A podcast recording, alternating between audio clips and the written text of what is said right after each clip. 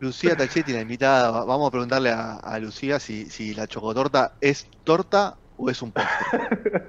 No sé, es un debate difícil. No me quiero meter en esa pelea. Para igual me quedé intrigada, ¿es tu cumpleaños o algo así? Mañana, Mañana. creo que- A partir de las 12 de Ah. la noche. Casi, Casi, casi. Yo también estoy por cumplir en cuarentena. Parece que es la que nos toca. Cumplo en 10 Sí. días, así que estamos. Va, 9 ahora.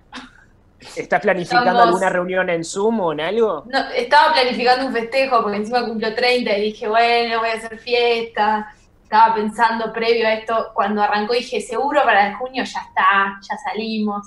Claro. Y bueno, iban pasando las, iban pasando las semanas y decía, "Mm, me parece que no, no salimos nada. Así que me fui como desilusionando día a día.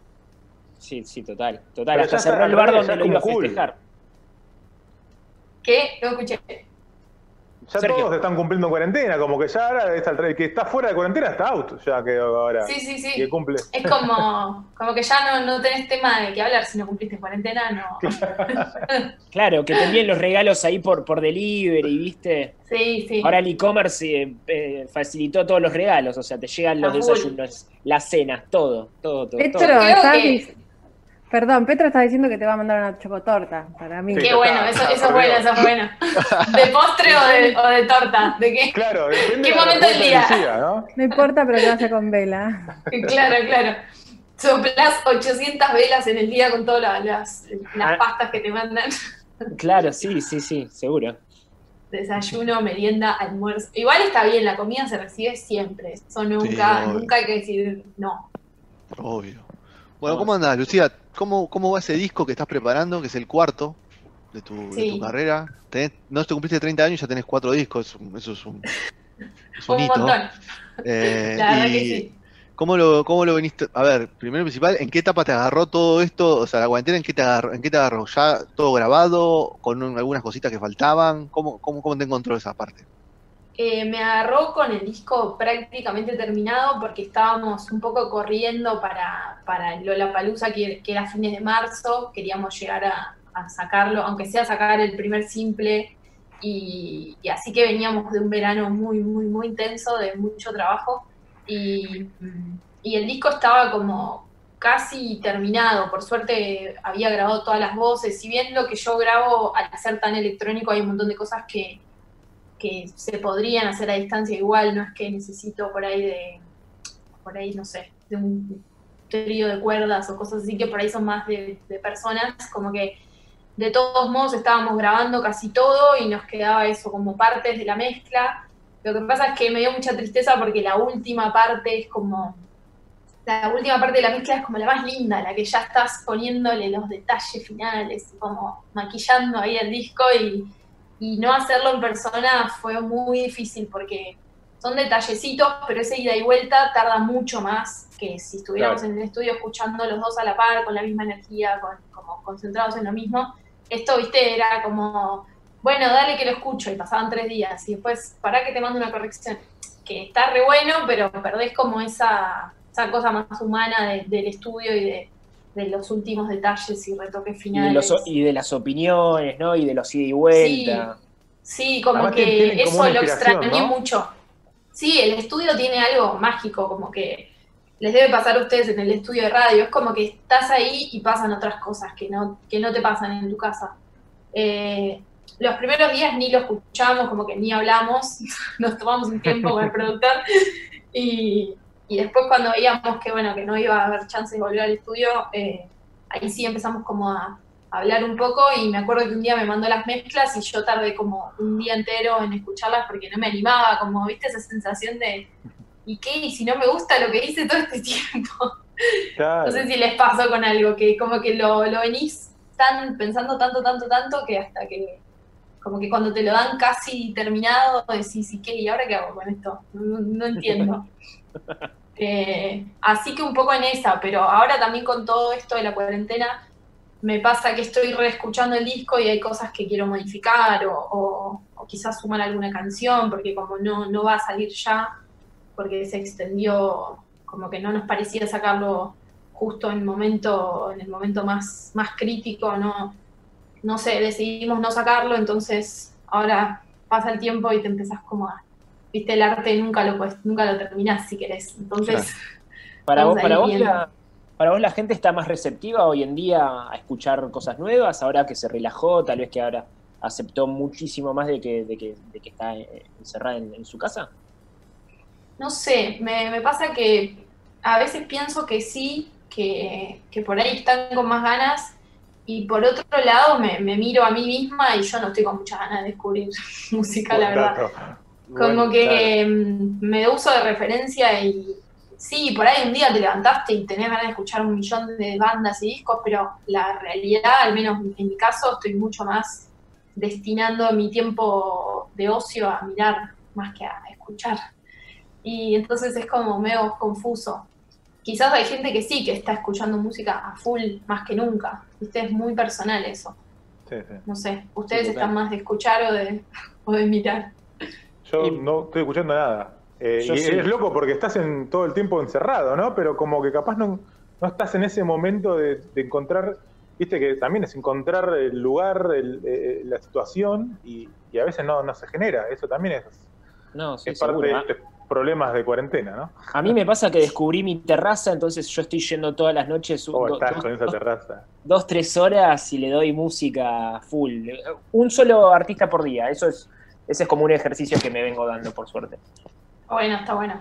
Bueno, ves, por eso hay gente que está como muy, muy en ese plan de descubrir bandas y me encanta porque me parece súper especial también descubrir algo en, en un contexto que le das tiempo a escuchar realmente al artista, porque por ahí en el día a día lo escuchás, no sé, yendo a algún lado, eh, en el, en el subte, en el colectivo y no estás de la misma manera. Claro. Entonces, por eso, como que a veces me confunde. Por momentos pienso que está re bueno y que te deben escuchar con mucha más atención. Y por otros momentos no, no sé qué está la gente. Pero muy de cuarentena, así estamos, ¿no? De arriba, Sí, tal cual, tal arriba. Tal cual. Tal ¿Y en cual. qué momento de tu carrera te agarra este disco, Lucía? ¿Cómo, cómo, cómo venías vos, o sea, eh, para armar este disco? Eh, ¿Afirmada? ¿Te sentías con, con confianza? ¿Sentías que tenías canciones que, que subían un montón en lo profesional? ¿Cómo, cómo, cómo llegaste a este disco que está pronto a salir? Pronto a? Sí, la verdad es que eh, me, me estaba como encontrando muy bien en la sonoridad que, que lo sigo haciendo, ¿no? O sea, me sigue encantando este disco. Eh, me encuentro como muy con esa sensación de, que llegaste a, un poco a lo que te representa. Es medio difícil de explicar, pero como que empecé a encontrar varios factores que siento que, son los que empezaron a identificarme como artista, como que escucho algunas cosas de las últimas y digo, bueno, esto soy, como por ejemplo el magnetismo, es ese sonido, es el que me representa, que me llevó mucho tiempo y muchísimo esfuerzo y trabajo y pasé de lo acústico a lo, como fui haciendo muchísimas cosas para, para sentir que, que quizás que en este momento sí empecé a, sentir que soy yo y que es realmente mi, mi sonido. Eso, eso me tiene como súper entusiasmada, esa sensación de, bueno, llegué a algún lado, como me paro desde otro lugar. Y, hablando de esa versión del magnetismo, eh, con Juli, que somos, eh, gust- gustamos de la música del Mató, eh, eh, ¿cómo, ¿por qué elegiste, primero por qué elegiste esa canción? Seguramente hay una conexión ahí con los chicos, o por qué elegiste esa canción y no otra quizás. Y aparte la versión que hiciste es un tema muy corto y, y la versión tuya tiene cinco minutos. O sea, hiciste una reversión totalmente, la, agarraste la canción y la, la reformaste. Sí, sí, total. Eh, bueno, surge un poco de esto de los shows en streaming y como los primeros días, yo sentí que los primeros días de cuarentena con la música fue como que una explosión, viste, como hagamos shows y vivos y Eh. como mucha hiperactividad y, y bueno, y como que tenía varios por ahí, como que el primer mes tuve creo que uno por semana. Entonces dije, voy a tratar de hacer algo diferente para cada vivo, ya que, eh, no sé, capaz hay gente que te mira las cuatro veces. Entonces empecé a pensar al- algunos covers para distinguir cada vivo y que, no sé, que haya algo distinto. Y, y en esa búsqueda me, me tocaba el festival, uno que se llama Cuarentena Fest, que es un festival de España, eh, que hacían la edición argentina, y, y entonces se me vino como muy a la mente el magnetismo. Es una canción que, que a mí siempre me gustó y está como en ese rol de canciones tipo himno. No sé si tienen como Viste que hay no, canciones es, que... es una, es, es una gran canción. Es muy corta para lo buena Sí, que es es. muy O sea, corta, es muy corta. Como que decís que dure más, por favor. Sí, eh, me pasaba eso, como que era de esas canciones que las tengo siempre ahí en una cajita más especial que el resto de las canciones. Y entonces para mí siempre significó mucho. Y la letra eh, siempre me pareció increíble y también como, como oyente del Mató y, y de ir a los recitales, era la fue mucho tiempo la canción que abría el recital. Entonces para mí era como no sé, ese momento de humo y él cantando con la guitarra, me, o sea, lo pienso y me dan piel de gallina, es como esas Sí. canciones que no puedes creer. Y bueno, entonces pensé en hacer esa reversión y la empecé a armar para el vivo y después surgió la posibilidad de mm, eh, un medio de Brasil que querían hacer como un compilado de cuarentena. Entonces te decían si querías armar una canción o, o hacer algún cover. Y yo no estaba para componerle el virus, no, no sentía ganas de cantarle el virus. Y, y entonces justo había tocado esta canción y dije, bueno, la, la voy a grabar bien. Y cuando la grabé y la empecé a armar y todo, como que me empezó, empecé como a enamorar de, de- de la versión que estábamos haciendo. La letra tomó otro significado de repente porque se empezó como a convertir en una letra para este momento. Y bueno, y ahí se la mandé al equipo de gente con el que trabajo y todos me dijeron, como saquémosla en Spotify, ya fue, ya fue el disco, tipo, lancemos esto. Y, y al final estuvo re bueno porque fue como algo muy intuitivo, como esas cosas que no las pensás tanto. Lo produje acá en mi casa y me ayudó a mezclarlo un amigo y, y nada, el resultado como que estoy súper orgullosa y, y me terminó gustando mucho y pasaron cosas re lindas con la canción. A mí me, eh, me gustó, eh, Lucía, que estuve mirando videos. Vos decís que estuviste mirando la cuarentena. Bueno, yo estuve mucho con, Sí, con sí. tu música estos días. Eh, y encontré un- una especie de diálogo entre el video de Gritan Fuerte y del Tesoro del Mató. Como un tipo de juventud representada muy particular, que por ahí no es tan común ver. eh, en videos eh, vinculados al rock o al electropop, no sé, eh, que, que me gustó mucho, que lo vi y pensé inmediatamente en ellos. Eh, Es verdad, no lo había pensado, pero es pero verdad. esa urba- Tiene hasta los juventud colores. urbana, claro, Sí. esa juventud urbana, Sí, este, no sé, me, me gustó mucho. Sí, me encanta, no, no lo había pensado y es verdad, ahora que lo decís, tiene como mucho, como si fuera algo que podés ver los dos juntos y pasa algo. Te cuentan una historia. Habla de una generación por ahí, sí, de esto de la soledad, del, de, de no tener miedo, eh, de, estar, de, estar, de estar en grupo, qué sé yo, va por, el- va, va por ahí. Sí, Eh, sí, sí, sí, total. Me, Me pareció encanta, bueno y que, que muestran otras cosas que por ahí, no sé, si uno está por ahí más prendido en la tele, ve otras juventudes, eh, ve otras clases sociales, ve otros grupos de personas que se visten distinto a como se viste uno, que qué sé yo. Entonces uno empatiza por ahí más con tu video, con el video del mato, con lo que se ve ahí.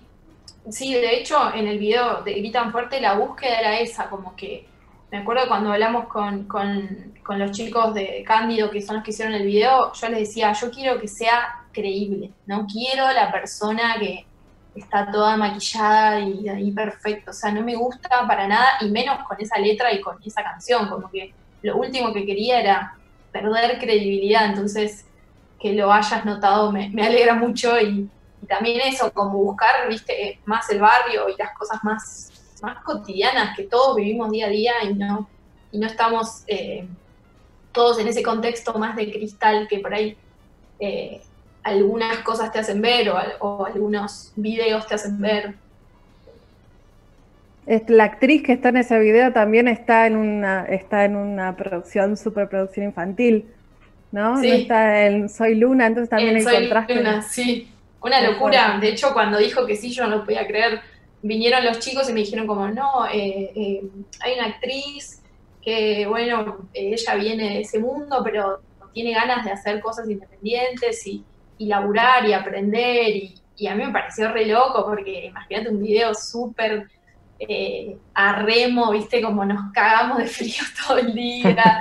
Eh, era el día más frío del año pasado, como que la- ella se la rebancó, es un amor.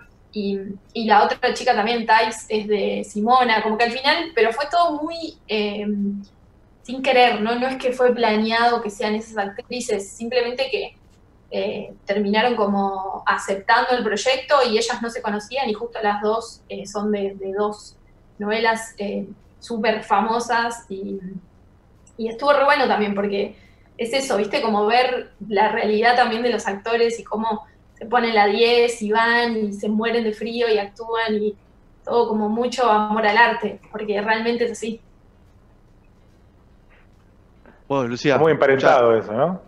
Sí, sí. No escuché, muy qué. Que está muy Está muy emparentado. emparentado, digo, eh, Ah, eh, sí, justamente sí, sí. la música con la actuación, digamos, y Total, el reme total. incluso, ¿no? El reme desde, desde abajo también, de, es muy parecido y- a veces. Sí, y más estas cosas que por ahí uno las ve de afuera, como decir superproducción Disney, y son eh, pibas que quieren, nada, actuar, moverse, aprender, crecer, ¿viste? No, no hay tanto ese estrellato detrás que por ahí te, te- no sé, no sé si te lo hacen creer, pero por ahí uno se lo, se lo inventa, qué sé yo. Lucía, muchas gracias por el tiempo. Muchísimas la- gracias. La nota vamos a escuchar gritan fuerte. Así que así ya eh, cerramos todo el, el combo. Gracias por el tiempo. Me y cuando, en cuanto esté el disco y, y tengamos ahí el espacio en la radio, te venís y, y lo presentamos ahí en vivo charlamos Sí, un rato sería más un y, y con- contamos un poco de esas canciones. Dale. Dale, muchísimas gracias. Que, que lo sigan llevando bien.